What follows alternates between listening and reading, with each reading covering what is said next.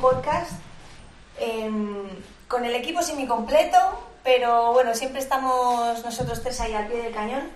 Eh, y hoy lo queremos hacer un poco diferente. Vamos a empezar, vamos a ver qué tal sale, si os gusta, si nos gusta, ya sabéis que nos podéis dejar vuestros comentarios. Em, pero vamos a, bueno, hemos preguntado a la gente qué cositas, a pesar de que ya las sabemos un poco, pero qué cositas son las que les gustaría que les eh, comentásemos, que, pudiéramos como desgranar un poco eh, en, que tienen en su día a día.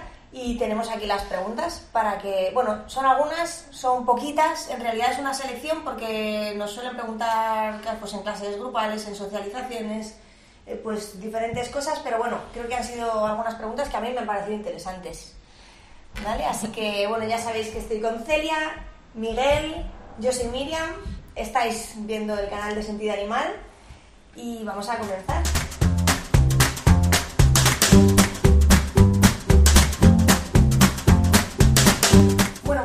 Pregunta de la que vamos a responder es ¿por qué reaccionan a ruidos, por qué un perrete está reaccionando a ruidos de bomberos, de las sirenas de los bomberos, pero no reacciona a las sirenas de la policía? que me ha parecido súper interesante, de hecho, me ha parecido muy chula. Eh, bueno, no sé qué pensáis, si tenéis alguna teoría, si os ocurre alguna cosa. Habría que ver su periodo de socialización, a ver qué ha pasado, ¿no? Porque puede ser que un día fue maravilloso y pasaron... ¿A cuál reacciona? ¿Al de bomberos? ¿Al de bomberos? Eh, pues un día fue maravilloso y yo la policía un poco más lejana y te parece fenomenal y otro día que iba por en medio de la calle súper asustado, de repente aparecieron los bomberos y justo pusieron la sirena al lado. Entonces, pues ya relaciona la de los bomberos con un momento muchísimo más tenso y puede que se quede con eso grabado.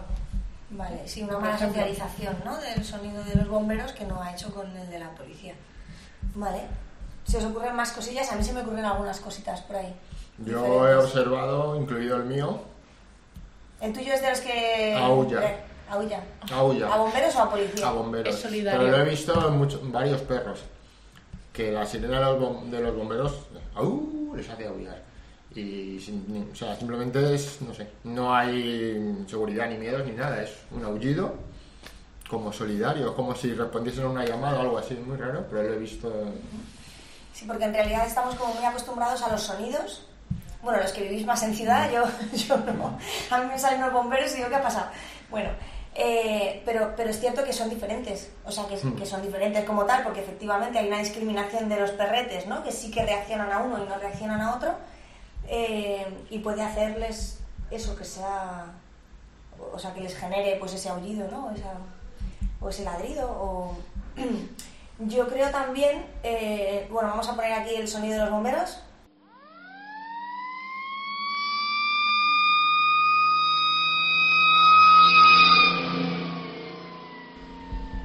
Y el sonido de la policía.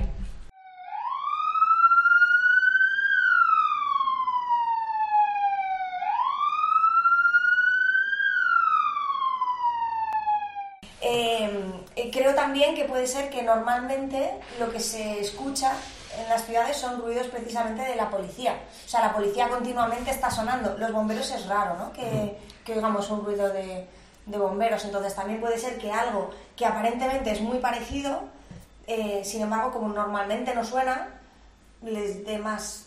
Mm, bueno, no sé, eh, por lo menos les resulte mm, raro. Y si es aullido, tampoco es una reacción, bueno, en este caso, ¿no? De, mm. Con Kimi, eh, no es una reacción como muy, o sea, no es agresiva, no es, no es algo que le, simplemente es algo que, que está oyendo diferente a lo que oye habitualmente y está teniendo esa reacción, pues casi de comunicación, ¿no? Sí, de hecho, una de las veces estaba el camión al lado, o sea, al lado, y se, se sentó en el suelo y aullaba Ah, como los lobos a la luna, como en los dibujos animados, pues hacía eso. Entonces, muy gracioso. También puede ser que el, sonido sea más alto o más bajo, porque la policía normalmente la sirena es un coche, pero los bomberos cuando pasan es el camionaco con... Sí, y son... no sé si serán diferentes decibelios, pero yo creo que a lo mejor sí. Y diferentes, sí, eh, graves y agudos, o sea, las ambulancias tienen un sonido, los policías otro y los bomberos otro, son distintas sirenas. Entonces yo creo que la, no sé, la de bomberos tiene ahí un... Pero es verdad que, fijaros, hablamos de bomberos y policía, ¿no? Y es verdad que las ambulancias suelen sonar muy alto. También a mí me, o sea, las ambulancias es de a ver si pasa ya la ambulancia, ¿no? Cuando te pasa al lado. Y sin embargo, bueno, pues a lo mejor en este caso la persona que nos lo pregunta no, no, no habla mm, de las ambulancias, pero que podría ser. Y sin embargo es que las ambulancias, yo también en mi postura, también suelen sonar habitualmente. Suena más una ambulancia que un camión de bomberos, ¿no? Entonces, pues, o sea, podría ser. Eh, también lo que habéis dicho, ya no solamente los decibelios o el tipo de sonido ¿no? que comentamos, sino pues que si a lo mejor han visto pasar un coche de policía y han asociado el sonido con el coche, ¿no? Lógicamente no es lo mismo asociar eso a asociar un camión con un sonido. Es decir, el camión es mucho más grande, pasan, si pasan al lado, o sea, te, te da mucha más impresión que lo que te da un coche de policía, ¿no? Entonces también puede ser... O sea que, pues como en casi todas las cosas, no tenemos una sola respuesta, pero yo creo que un poco abordando entre que haya hecho una mala socialización, efectivamente, eh, que el sonido sea distinto, que la frecuencia de sonido... eh, está súper, o sea, lo tiene súper claro nuestro Claro. compidoni de hoy. Era, ha dejado su opinión, sí. Él sabe a qué sirenas hay que reaccionar. Exactamente. ¿Vas a dar la nota, macho? Joder, ahí anda. Vale, pues entonces es un poco eso, ¿no? No, no creo que haya una, un solo porqué, una sola causa, pero sí que puede haber varias, incluso varias en el mismo perrete. El por qué reacciona un perro que puede tener diferentes, diferentes porqués. No sé si se os ocurre alguna cosita más. Mm, no, tal vez incluso por, por imitación. Pues, por, no sé, por, por decir una cosa que puede ser también, ¿no? Porque han visto que otros perros aullaban a, justo a los bomberos y, y imitan, ¿no? También puede ser eh, por la reacción propia de la persona que acompaña al perro. Quiero decir, la persona que acompaña al perro a lo mejor eh, con bombe o sea, con policía es como que está más habituada la propia persona a oír la policía y no se asusta, pero con los bomberos es como, ostras, que vienen los bomberos, ¿no? Y se pone a mirar ahí a todos lados. El perro eso también es capaz de percibirlo, o si sube el nivel, pues eso, de estrés de la persona, Sí, también lo puede relacionar. Y en ese sentido también el haber, eh, o sea, lo que decías, ¿no? Esa mala socialización, que, que no haya sido tanto el susto, sino el de repente viene un camión de bomberos, nos vamos hacia atrás porque estábamos cruzando la calle y, o sea, que, Sí. que la socialización puede venir de, o sea, la, la asociación puede estar en muchos, o sea, no, no por una mala socialización como tal que le haya asustado, sino por el, momento de Dios mío. Cuando esto suena, ¿no? Todo el mundo se ha ¿Qué ha parado, pasado? todo algo Sí. pasa. Vale, fenomenal.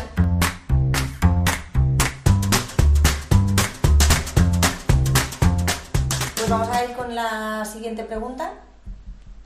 Eh, bueno, nos preguntaban si somos partidarias de la castración en machos, lo cual es un temazo para hablar. Eh, nos daría para bastante, nos daría mm, para un podcast entero, yo creo, hablar de temas de castración.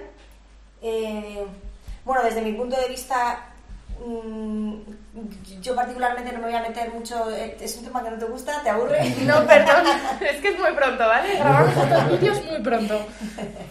Eh, tenemos, o sea, eh, creo que hay muchos estudios que hablan a favor y que hablan en contra, tanto en machos como en hembras, eh, de los problemas físicos, tanto que solucionan eh, como que crean. O sea, me, refiero, creo que es un tema que hay que ahondar muchísimo más. Pero yo hoy por hoy no me metería en esto. Creo que más vamos a. No me metería en esto porque es que son tantos estudios y tantas cosas que no sé si eh, bueno, para una pregunta así de un momentito, si vamos a meter tanto, ¿vale? Pero a lo mejor, bueno, si os interesa, nos lo vais dejando en comentarios y podemos mm, hablar de esto con estudios en la mano, comentando qué opinan de aquí, qué opinan de allá, para hacer un podcast eh, centrado precisamente en la castración y que posiblemente se quede desactualizado con el siguiente estudio que hagan.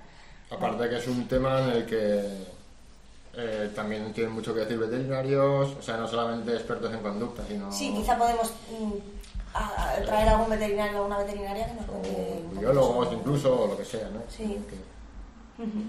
Entonces, bueno, ¿qué opináis? Así que, ¿qué les soléis decir a los clientes cuando os ah, preguntan por la castración en su macho? Bueno, macho y en hembras, ¿no? Pero vamos a empezar por machos. eh, yo tengo un macho y no está castrado y no es el fin del mundo. O sea, que parece que tienes un macho y ah, vamos a castrarle, ¿no? Que si no se va a llevar mal con todos los perros.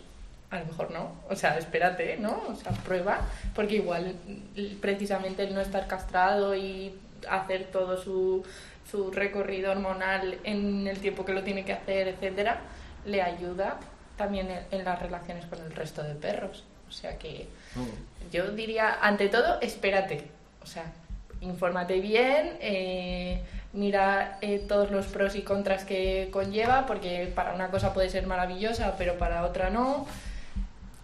En ¿Por qué general, no le castraste? O sea, ¿qué fue cuando tuviste que tomar la decisión de castrar o no? Porque Atos, Atos es adoptado, ¿puede ser? no, Atos Ah. es recogido de la calle, con lo cual nadie me imponía si lo tenía que castrar o no. Eh, es que directamente no me lo planteé, porque no me ha dado ningún problema, o sea, entiéndase, Atos me ha dado muchos problemas de cabeza, ¿vale? Muchos quebraderos, pero en ningún momento he dicho, uff, esto es porque este perro está muy, muy alterado, ¿no? Muy machote.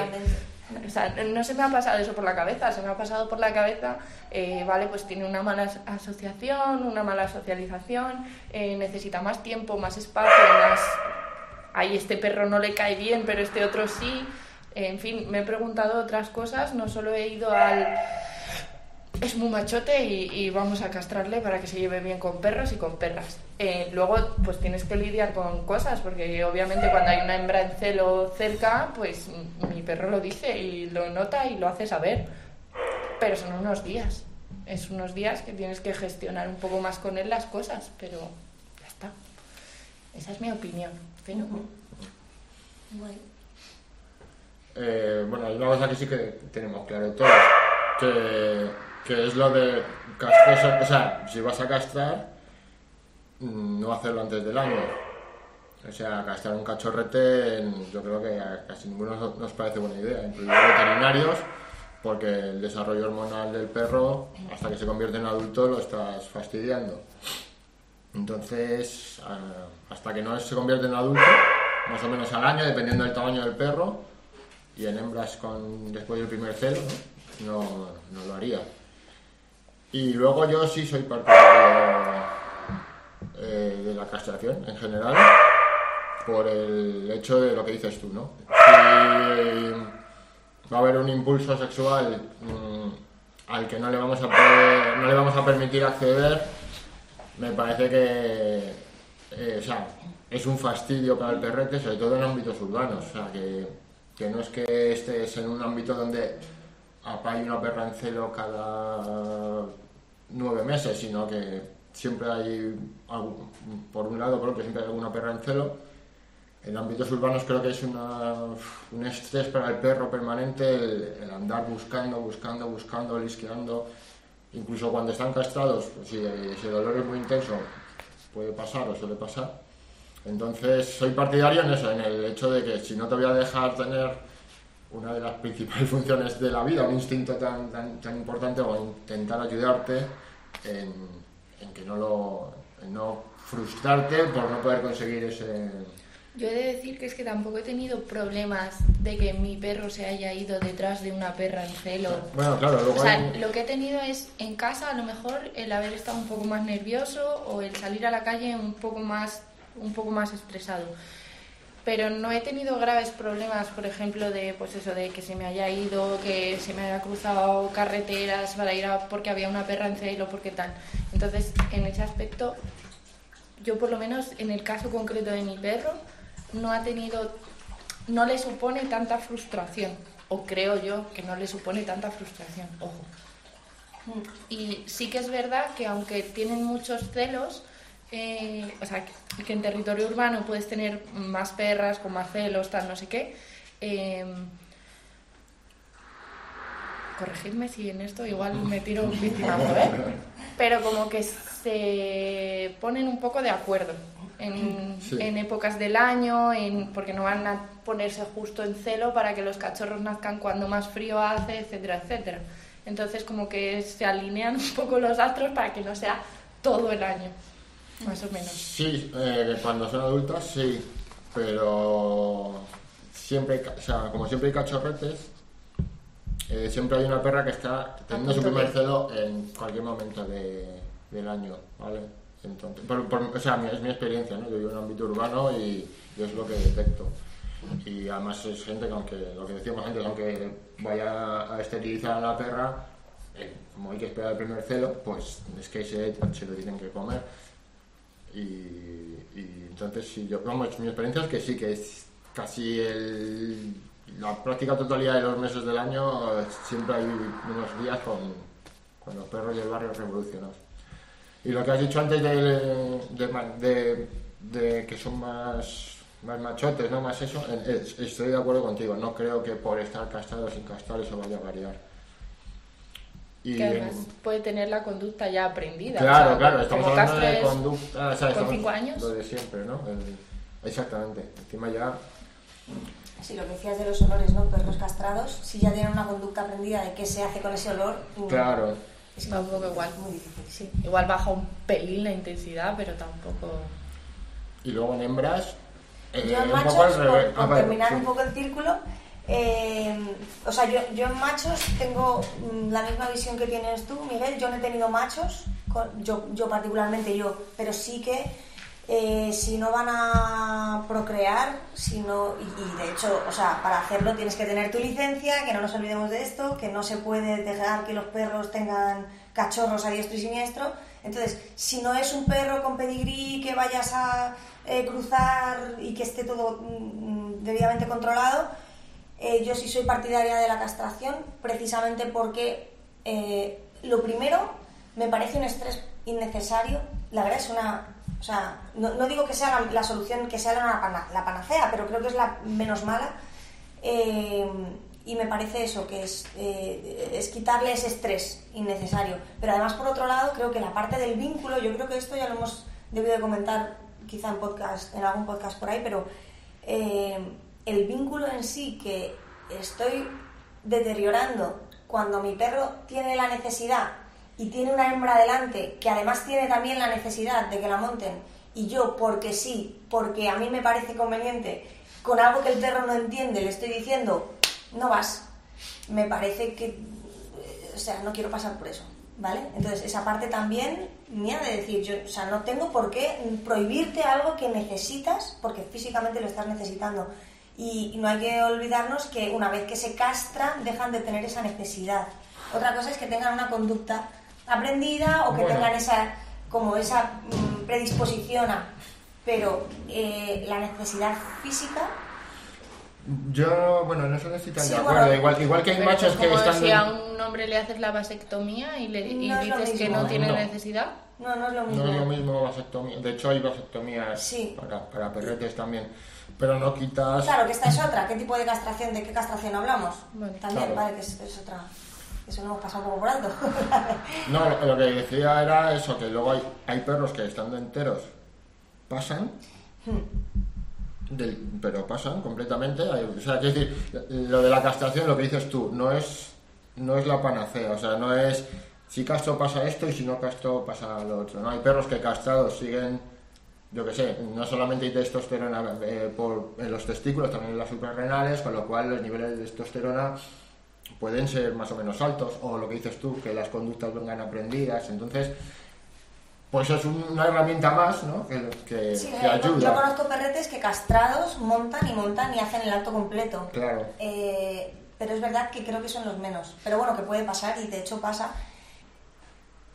Vale, mi, mi pregunta sería que va a ser complicada de determinar en el periodo de tiempo en el que voy a tener que decidir si mi perro se castra o no, le castramos o no le castramos, es saber cómo va a reaccionar con, otros, con otras hembras, porque efectivamente, como dices con Atos, o sea, eh, sí que obviamente le, hombre, tiene a una perra en celo que está por el barrio o lo que sea, pero no le genera una ansiedad que sí que veo en otros perros que no pueden hacer otra cosa, que lloran, que no comen, que jadean continuamente. O sea, hay unos niveles de estrés altísimos en determinados perros y en otros pueden estar con una perra en celo al lado, al lado digo literalmente, y que no pase nada, y que no, no tengan un cambio de comportamiento. Entonces, eh, claro, eso sería maravilloso, ojalá. Así no te tengo que castrar y no hay ningún problema y todos están contentos. Pero mm, no sé si me la jugaría a la hora de luego ver si ese comportamiento lo vas a aprender, lo vas a, o si ya la castración te va a seguir generando ese olor, el olor del, del celo, si te va a seguir generando esa ansiedad que ya has tenido antes previamente a la castración. Entonces, eh, uff, eh, yo castraría eh, si es un perrete que yo tengo joven y demás, y no sé, si es un perro que ya cojo mayor, 3, 4, 5 años, pues observo qué es lo que ocurre y, y ahí tendré que jugármela un poco, porque a lo mejor la castración efectivamente no le, mm, hombre, le, va- le tiene que bajar los niveles de, tes- de testosterona, pero no sé si le va a bajar su ansiedad. En cualquier caso, si tuviera este perro con esta edad, al margen de la castración, completamente al margen de la castración, trabajaría su ansiedad. Y trabajaría su ansiedad con hembras en celo, pero igual que la trabajaría que posiblemente sea un perrete que tenga ansiedad en otras cosas y entonces, ¿no? Trabajar otras cosillas. Pero, bueno, esto con los machos. eh, O y sea- es verdad que está lo de la vasectomía, que el perrete sigue teniendo sus mismas necesidades fisiológicas, pero eh, no llega a, A deja- preñar. a preñar, sí, no tiene semen, ¿no? En realidad no. Pero eh, eso ya no lo sé. O sea, ahí eh, yo cuando. Bueno, me voy a saltar a hembras, así que ahí os lo dejo. No sé, o sea, eh, creo que todo lo que estoy hablando del comportamiento, de la ansiedad, no sé qué, se mantiene. Con lo cual, Claro, sí. si lo que yo quiero es que no se reproduzca, creo que me va a resultar más sencillo que mi perro no monte a una perra, esté castrado o no esté castrado, yo por el control que ejerza sobre el perro, al hecho de, o sea, te castro para que no mon- o sea, para que no Tienes unos... peñes, pero Tienes dos perros en una finca, eh, haces la vasectomía al macho y ya está. Y cuando quieran que se pongan a, hacer- a tener sexo y ya está. Pero eso, Y eso también me genera muchas dudas, Miguel, porque creo que los perros precisamente no son de los animales que tengan sexo por placer, ¿no? Hay muy, poquitos, muy poquitas especies que tienen sexo por placer. Entonces, a mí eso me generaría el problema de si continuamente el macho monta a la hembra y la hembra no se queda preñada, A lo mejor ¿qué empieza a tener embarazos psicológicos psicológicos. y Bueno, todo claro, esto? tema esto. ¿Sabes? Vale, sí, no, eso no- sí, no sé ese muy bien sí. cómo funcionaría eso. Pero conozco, de hecho conozco de primera mano eh, gente, o una persona en concreto, que tiene a su macho y a su hembra, su hembra no está castrada, su macho sí, pero el macho monta, y monta, y es lo que os decía, hace todo el, el juego completo, y en principio nunca ha pasado nada. O sea, que eso es, o sea, para mí eso es estupendo, que los dos quieren, que los dos está fenomenal. Claro. Ahora, el disfrute del sexo en los perros no, no tengo tan claro, no sé si se ha estudiado tanto, pero creo que por especies son muy poquitas las que tienen sexo por placer. Pero que si lo tienen, está estupendo. Que lo disfruten. lo lo- disfruten. lo- lo miraremos. yo. sí, o sea, creo que es interesante. no, no, no, no, O sea, luego también. Esto lo cortas, ya está. Hasta ahí. Vale, y luego hablando de las hembras, ¿no? Un poco del, de- por, por terminar de cerrarlo y no quedarnos solo en machos. Eh, las hembras, en principio, a nivel físico, tienen más problemas que los machos si no se las castra. ¿Vale? Eh, entonces yo, yo tengo, he tenido cuatro hembras, a las cuatro las he castrado. La última me ha costado una vida entera decidir qué hacía con ella, porque efectivamente yo tenía que castrarla por, por contrato. Eh, pero tenía la opción de, de- vaciarla completamente o de, o sea, de ver cómo hacía. Y finalmente la, la castré, la, la vacié del todo, pero reconozco que me ha costado mucho y también tuve muchísimas, muchísimos quebraderos de cabeza precisamente con sus necesidades, eh, porque es una perra que montaba, ella monta, entonces, eh, bueno, pues me empezó a venir la idea de de verdad le quito toda esa parte sexual y entonces, bueno, pues, o sea, me ha costado, me ha costado, eh, pero una hembra también, también castraría, también castraría. He tenido además a Nesca que tuvo piometra, también supongo que depende mucho de cuáles han sido las vivencias, ¿no? De cada uno. Porque yo, Nesca tuvo piometra y casi se muere cuando era chiquita, cuando tenía, que tenía dos añitos. Entonces la tuve que vaciar y la tuve que castrar del todo. Yo, de hecho, eh, era de esas personas que quería cruzar a mi perra y tener mezquitas por la vida una vez, bueno, creyendo que tenía la necesidad de ser madre y efectivamente la tiene mientras tiene el celo, cuando deja de tener el celo no. Nesca tuvo embarazo psicológico, o sea, tuve como todo. Y luego finalmente se quedó, o sea, la tuvimos que vaciar entera porque, porque tenía la piometra. Entonces, eh, ese miedo de, de haber pasado eso con Nesca también me ocurrió, por ejemplo, con Luna, que es la última perrita, de si no la castro me expongo también a esto. algo que con tanto con Noah como con Sasha no he tenido porque no me lo planteé. Es lo que había que hacer, lo tenía claro, la castré y ya está.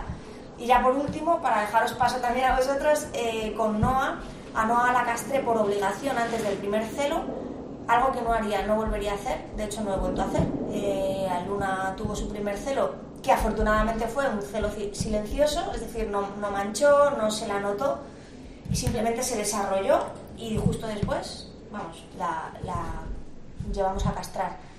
Pero la castración antes del primer celo también me parece me parece inapropiada totalmente. Creo que hay que dejar, o sea, desde mi punto de vista, y no soy veterinaria, hay veterinarios que te dicen sí, veterinarios que te dicen no, veterinarios que te dicen una vez que tiene el primer celo la hembra, eh, tienes no sé cuánto aumenta el porcentaje de poder tener cáncer en un futuro, no sé qué. Bueno, Yo eh, lo último que tenía entendido de una charla a la que asistí de veterinarios, la diferencia entre castrarle antes del primer celo o después es del 3%, que es un nivel tan bajito que merece la pena, entre comillas, arriesgarte a esperarte al primer celo. vale, yo creía que era mayor el porcentaje. Pero bueno, pero que fuera el que fuera, me refiero al final. O sea que, ¿no? Que llegas, yo, yo me planteo un momento de mi vida que dices, bueno, si es que llega un momento en el que las cosas pasan, me refiero. Si yo, o sea, no, no puedo tenerte en una burbuja porque no te pase nunca nada, ¿no? Claro. Entonces, bueno, pues dentro de lo malo es lo que digo, para mí la castración no es la solución de nada. Y desde luego, y eh, creo que, que lo has comentado Miguel, no es, en ningún caso solución comportamental. Para mí, trabaja el comportamiento y luego ya vemos el tema de la castración, ¿vale? Y si este tema de miedos, eh, también en machos, eh, no castraría. No castraría hasta que no estuviera solucionado ese problema de, de miedos, ¿vale? Eso seguro, eso seguro. Que de ahí, de hecho, algunas veces tenemos eh, que hablar incluso con protectoras, que nos pide la gente, oye, podéis comentarles, podéis hacerme un escrito de por qué no recomendáis la castración de este perrete, que ya está llegando a la edad de castración para la protectora, pero que todavía no hemos conseguido mm, estabilizar a ese perro. Ya, por- en dos cosas. En esto no- yo no estoy tan seguro, ¿vale? Mm, Me gustaría, tengo que leer más, investigar más. Yo no estoy tan seguro de la relación entre miedos y testosterona, eh, por un lado. Y luego otra cosa que es muy importante es que siempre estamos pensando en nuestro perrete, ¿no? Siempre estamos pensando en yo, mi perro, yo. Y, hay un componente social muy importante. O sea, no me sale de las narices castrar a mi perra y, y cada ciertos meses estoy reventando el comportamiento social de los perros de todo el barrio. Porque a mí no me apetece. ¿Sabes? Eh, posibles peleas entre machos, eh, yo qué sé, eh, alterando el celo Sí, de las hembras o- y al revés, no gasto al macho y hay una hembra en celo, por eso, pues a lo mejor porque es cachorrilla, se me está dando el primer celo, tú tampoco, tú tampoco, tú tampoco, vamos todos al parque, está el olor de la perrilla y, y, y se lía, ¿no? Entonces, eh, quiero decir, hay un componente ahí de, bueno, somos, o sea, estamos en comunidad con muchos perros y hay que pensar un poco en, en- en el bienestar de todos, ¿no? Y por supuesto la parte de mm, tener cachorros y cachorros y cachorros. Bueno, eso para mí- que es también, o sea, eh, yo vuelvo a, ¿es injusto para los perros? Es injusto para los perros. Es, es así, o sea, es injusto para los perros. No, o sea, tenemos que mutilarles porque al final es lo que es, porque nuestra sociedad está conformada como está y, y no podemos tener cachorros porque se abandonan, porque no, bueno, por todo lo que ya sabemos, ¿no? O sea, la gente llega, abandona, mata a los perros, los ahorca, los ahoga, lo- o sea, es como, madre mía, el- es el terror. Eh, eh, Esto existe también. Entonces, y, ¿no? y- y per- perro que nace mm, no, en- a propósito, digamos, es perro que hay una protectora que no va a ser adoptado. También. Por eso que es cierto que no. O sea, por eso digo que no es la solución, ni es la panacea, ni es la solución. Mm, O sea, creo que es la mejor, quizá, la mejor que yo particularmente he encontrado, pero obviamente ojalá las cosas fueran distintas, los perros fueran. Claro. o sea, estuviéramos en otro ambiente, no hubiera tantísima cantidad de perros en todos lados, eh, abandonados, atropellados, eh, maltratados, atados. eh, pues, bueno, es un poco. eh, pues cam- cambiar. Bueno, en eso estamos, ¿no? En la concienciación de, de- para conseguir el cambio, pero, pero que va mucho más allá de, de lo que le pasa efectivamente al perro. Y es lamentable, pero esto es así. Totalmente de acuerdo. Bueno, Vale, pues bueno, yo creo que le hemos dado un repasillo Sí, al tema de la castración, sí, que nos venimos de arriba.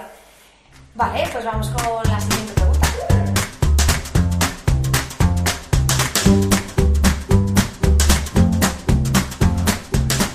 Bueno, nos preguntan también cómo trabajar un paseo. Eh, el caso es de un perrete que tira, que, que tira además, que tira tirones de, uy, que he visto algo que me gusta aquí, ¿no? Y que uh, da un tirón, sobre todo para una persona mayor, una persona que obviamente esos tirones pues pierde la estabilidad, se puede caer, en fin, es más, más complicado. Y, y venían de una base de, si yo mantengo la atención del perro durante una hora de paseo, o sea, eso es inviable, ¿no? Muchas veces hablamos de que el perro redirige a ti- o sea, la atención a ti, estás con él y demás. Eh, yo diré de primeras que una hora entera de paseo redirigiendo la atención de mi perro, creo que ni la aguanta mi perra ni la aguanto yo, ¿vale? Eh, pero sí que es verdad que utilizamos mucho precisamente esa redirección para que, pues, o sea, no estamos, o sea, en el paseo yo también existo, ¿no? No soy solamente alguien que sujeta la correa. eh, y es verdad que eh, al ese con perros, normalmente sí que tiro mucho de, ese, de esa atención hacia mí. Pero obviamente en muy cortitos y luego que el perro pueda hacer un poco lo que quiera. Es decir, yo particularmente trabajo mi paseo en el que estás pendiente de vas hacia donde yo quiero, giramos, trabajo a lo mejor un poquito y el paseo eh, del perro. Haces lo que quieres, vas donde quieres, yo voy detrás de ti, olfateas, nos paramos, un pis, lo que sea, ¿vale? Eh, pero bueno, ¿cómo enfocaríais eso, no? Una persona mayor con un perrete que tira, que, que puede tirarla físicamente. eh, ¿qué, qué haríais? ¿Qué, qué herramientas podemos dar a esta persona para el paseo? Yo igual me voy a meter en un jardín. Eh, hay veces que hay que ser realista y consciente de la situación y, y mirar si la persona realmente puede llevar al perro y qué necesidades tiene el perro. Quiero decir, si es un perro joven y la puede tirar, es que a lo mejor no la puede sacar. Si es una persona que no tiene otra opción, siempre hay otra opción. No, a ver. Hay un montón de paseadores y paseadoras, ¿no? hay un Eh, montón de paseadores y paseadoras. Hay eh, un montón de gente dispuesta a adoptar perros.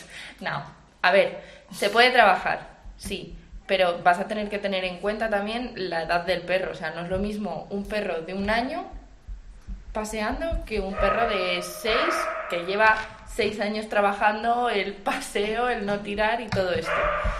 Em, yo antes era muy pro de ir con la atención del perro todo el rato porque me tiraba un montón, porque no sé qué, y empecé a cambiar otras cosas porque efectivamente no podía estar una hora pidiéndole atención, porque es que luego además el perro llegaba a casa fatal, porque el perro no había disfrutado nada del paseo, tenía que haber estado todo el rato pendiente de mí, no había llegado a nada de lo que quería llegar.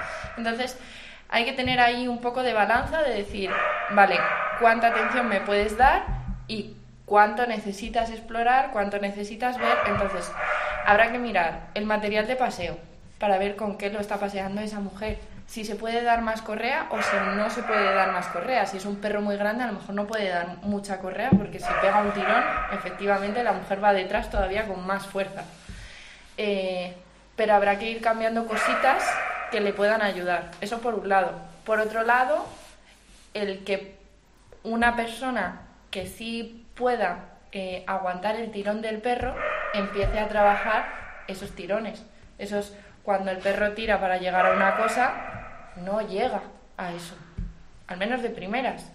No llegas porque no puedes conseguir todo tirando. Si todo tiras y yo doy dos pasitos que al final me has tirado un poquito, has llegado a lo que querías, te has reforzado muchísimo y encima ha sido eh, un refuerzo enorme porque te ha costado. ¿no? Como- Ya, la próxima vez tiro más fuerte. claro. La próxima voy. Entonces, eh, hay que empezar a jugar con él. Vas a llegar a las cosas, pero vas a llegar a las cosas si no me vas tirando. Eh, puedes jugar también con anticipación, de ir un poquito más rápido para que llegue antes a eso que sabes que te va a tirar, o evitarlo, o darle más distancia, o sacarle a unas horas en las que haya menos impulsos. En fin, un abanico de, de opciones, ¿no? Pero el, el de esperar que lo saque hoy y que deje de tirar, o sea, es prácticamente inviable, en, mi- opinión, ¿eh? Vale, eh, yo trabajaría un poco alrededor, que creo que lo has dicho, alrededor de ese comportamiento, no solamente lo que es el paseo en sí. O sea, observaría un poco también cómo está el perro en otros momentos, en su casa. Está relajado, es un perrete que enseguida, o sea, ¿no? Porque normalmente, eh, claro, depende. Si es que voy por la calle y de repente hay un pis, ¡buah! y tiro para allá, o sea, respétame un poco, que estoy al otro lado, ¿no? Entonces, pero, y eso puede ser solamente eso, o puede ser que estemos tan nerviosos por todo, entonces, eh, me refiero que en vez de ir e intentar tirar es como, ¡buah! Me lanzo porque tiro, o sea, como que, que la, la reacción del perro sea altísima, o sea, sea, sea un poco desmesurada. Entonces, si esto es así, intentaría trabajar digo alrededor del comportamiento, o sea, no solamente lo que es el paseo, sino en su día a día, en cosas, en trabajo de atención, trabajo de autocontrol, o sea, como encajar un poquillo más así al perrete. Y luego, por otro lado, sensibilizaría a la correa, sensibilizaría desde el punto de vista de que se haga sensible, no que le tenga miedo, ni que le... O sea, no, no en- desde ese punto de vista, sino de, de en cuanto notes que hay tensión, tu perro tienes que recular. Tienes que recular como sea, dando la vuelta, girando, parándote, lo que sea, ¿no? Como, lo- que le enseñemos, pero... Y eso es precisamente lo que tú estabas hablando, ¿no? Solamente puedes llegar a las cosas si no tiras, con lo cual si tiras, que al perro el tirón que él hace, que ejerce sobre la correa, le diga así no, con lo cual, uff, no puedo tirar. Y si he tirado, intento volver otra vez a buscar la, la, la correa extensionada, destensada. ¿Vale? Entonces, o sea, trabajaría por ahí, por un lado, al margen del paseo y por otro lado, el que la señal de tirón, de, de- de que la correa esté tensa, signifique busca que la correa esté eh, destensada. no sé si me he explicado eso. Sí, sí, perfectamente. No sé, Miguel, si tienes alguna aportación extra, alguna Eh, cosita más. A ver, eh, es- o sea, lo que dices tú es, es- bueno, lo que decís las dos, ¿no? Es muchas maneras de trabajar. Lo que pasa que eh, em, pongamos que estamos ante un cliente en un caso real, ¿no? Y te hacen Sí. una consulta, no, me refiero a un caso de No, nosotras estábamos a nuestra no, pero nos ponemos en yo cómo trabajaría, pues tal, no sé qué, pues Sí. trabajaría la extensión de la correa. Tengo unas personas de 75 años, ¿Vale? eh, un perro que tira porque tiene mucha ansiedad, vale, haría una valoración, vale, ay, pues vamos a trabajar que autocontrol, no sé qué, no sé cuánto. Que, Pero- que- o sea, que, perdóname, pero que puede ser muy sencillo, ¿eh? Puede ser eh, búsqueda de olfato, o sea, búsqueda de, búsqueda de comida con el olfato, me refiero, no me mm, refería tanto a una persona de 75 años. Mm, Ahora que se siente que se tumbe, ahora propiocepción, que puede ser, oye, si están animados, si pueden, sino Sí, pero- hacer cositas que sean más fáciles, ¿vale? Solo por matizar. Sí, no, no, sí, sí, pero que, que- que trabajas en, en- en conjunto. Bueno, quiero decir, todos, a todos nos ha pasado que, que sabemos lo que es dar unas directrices al cliente y luego eso va por donde va, eh, ¿no? Entonces, depende, ¿no? Habría que ver que las ganas de trabajar o el, yo qué sé. Entonces, lo que decimos muchas veces, ¿no? Le- es la solución creativa. Entonces, vale, puedo trabajar el autocontrol del perro, tolerancia la frustración en casa un poco, bueno, juegos divertidos, que, el guía también se lo pase bien, un poco en la calle, pero una hora de trabajo en la calle es mucho. Dices, pues por un lado vas a dar unos paseitos cortitos con el perro, trabajando lo poquito que le enseño, y por otro lado vas a salir a pasear con el perro y vas a pagarle 7 euros a una persona para que te lleve la correa durante el paseo de una hora. Y es una solución corta, rápida y, y sí, o sea, me parece para la integridad física de la persona muy fácil. Eh, hay una cosa que creo que es eh, muy importante, que es eh, dejar al perro también hacer cosas. Quiero decir, eh, parece que tiene que ir en la correa andando a tu lado, eh, sin hacer caso a nada de lo que hay alrededor y llegar a un punto, ¿no? Eh, para ir a un sitio, quiero decir. Si al perro eh, le empiezas a permitir también el ir oliendo, el ir centrándose en las cosas que hay cerca y no el vamos a llegar a este sitio en concreto donde sí que te suelto y aquí te dejo hacer de todo. O sea, si, si en todo el previo hay cosas interesantes para hacer y cosas a las que llegar, eh, también el paseo cambia mucho. O sea, ya no es eh, voy tirando hasta ese parque porque en ese parque ya me sueltas y ya accedo a todo, sino en todo el transcurso hasta llegar a ese parque, o a lo mejor incluso dejamos de ir a ese parque y no llegas a ese parque durante unos cuantos paseos, eh, va a haber otras cosas.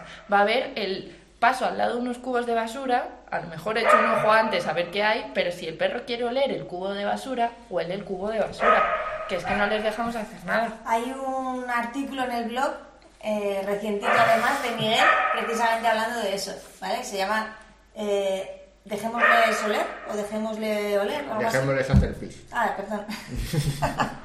O algo así también. ¿no? O algo. Dejémosles. Dejémosles, Sí, que ¿no? lo podéis buscar porque es, es muy interesante y va un poco, bueno, pues sobre esto, ¿no? Sobre, sobre esa relación, bueno, más o menos, pero sobre la relación social de los perretes en el paseo. Pero que es básicamente eso, el poder dejarles que, que hagan de perros, ¿no? Claro. En, en el paseo también. O sea, yo, por ejemplo, la atención al final en el paseo la uso prácticamente cuando quiero salir de una situación en la que sé que a mi perro le va a costar. Eh, sea porque me voy a cruzar con otro perro con el que se lleva regulín o porque tengo que pasar por un paso de cebra o cosas así. Eh, pero el resto del paseo, eh, yo soy bastante partidaria de ir dejándole con, con unas lógicas de no me vayas arrastrando, pero, tío, este es tu paseo, vamos a salir a que lo disfrutes, porque si no, es que es un estrés Eh, todo para el mí día. lo, lo mejor es hacer diferentes paseos de diferentes formas. O sea, hay alguno en el que voy a ir más currando contigo, otro vas a hacer lo que quieras, otro vas a ir suelta, bueno, con la facilidad que tengo de tener el campo al lado y vas a correr todo lo que te dé la gana por lugares que obviamente o sea, no, no son peligrosos.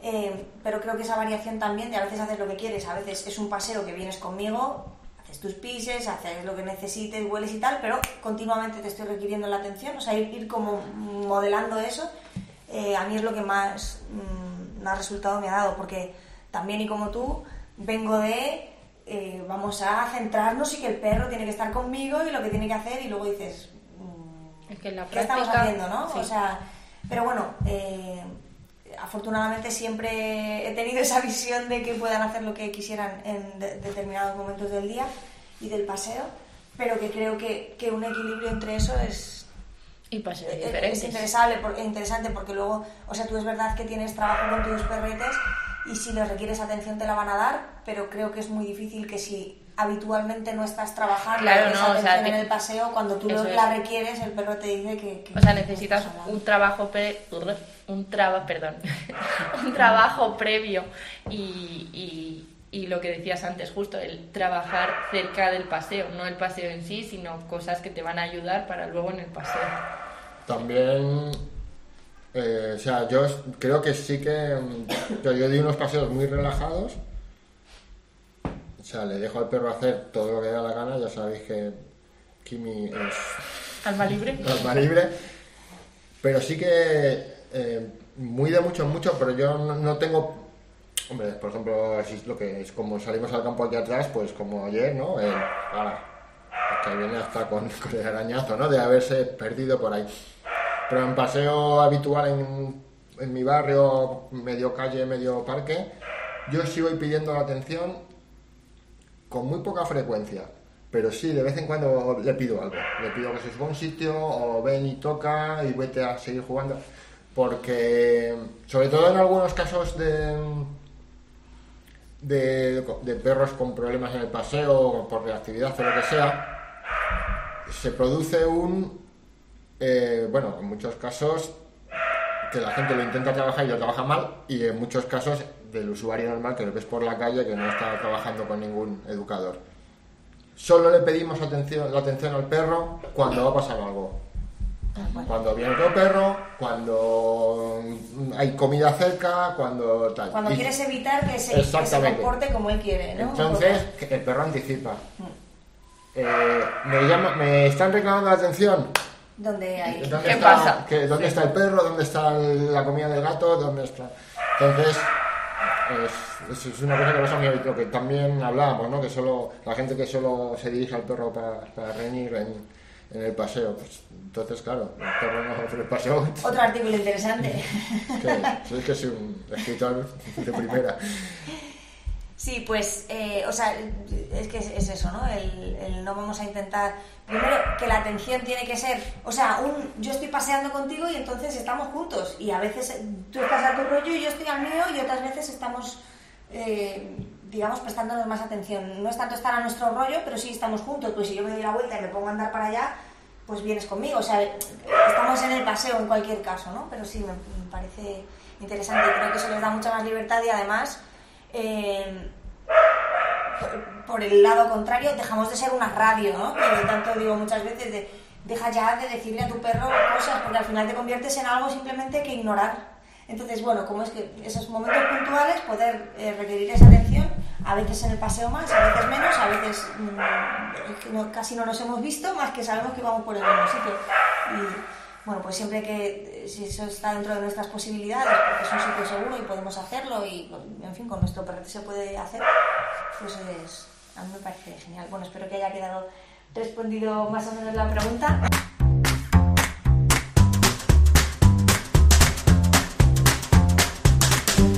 Bueno, pues vamos a dejar aquí este podcast, pero en nuestro siguiente podcast lo que vamos a hacer es eh, terminar con algunas de las preguntas que se nos han quedado en el tintero, porque al final no nos gusta hablar y nos enrollamos, nos enrollamos y hemos hecho tres preguntas únicamente de las que teníamos por aquí que nos habíais eh, dicho. Así que nada, vamos a despedirnos aquí.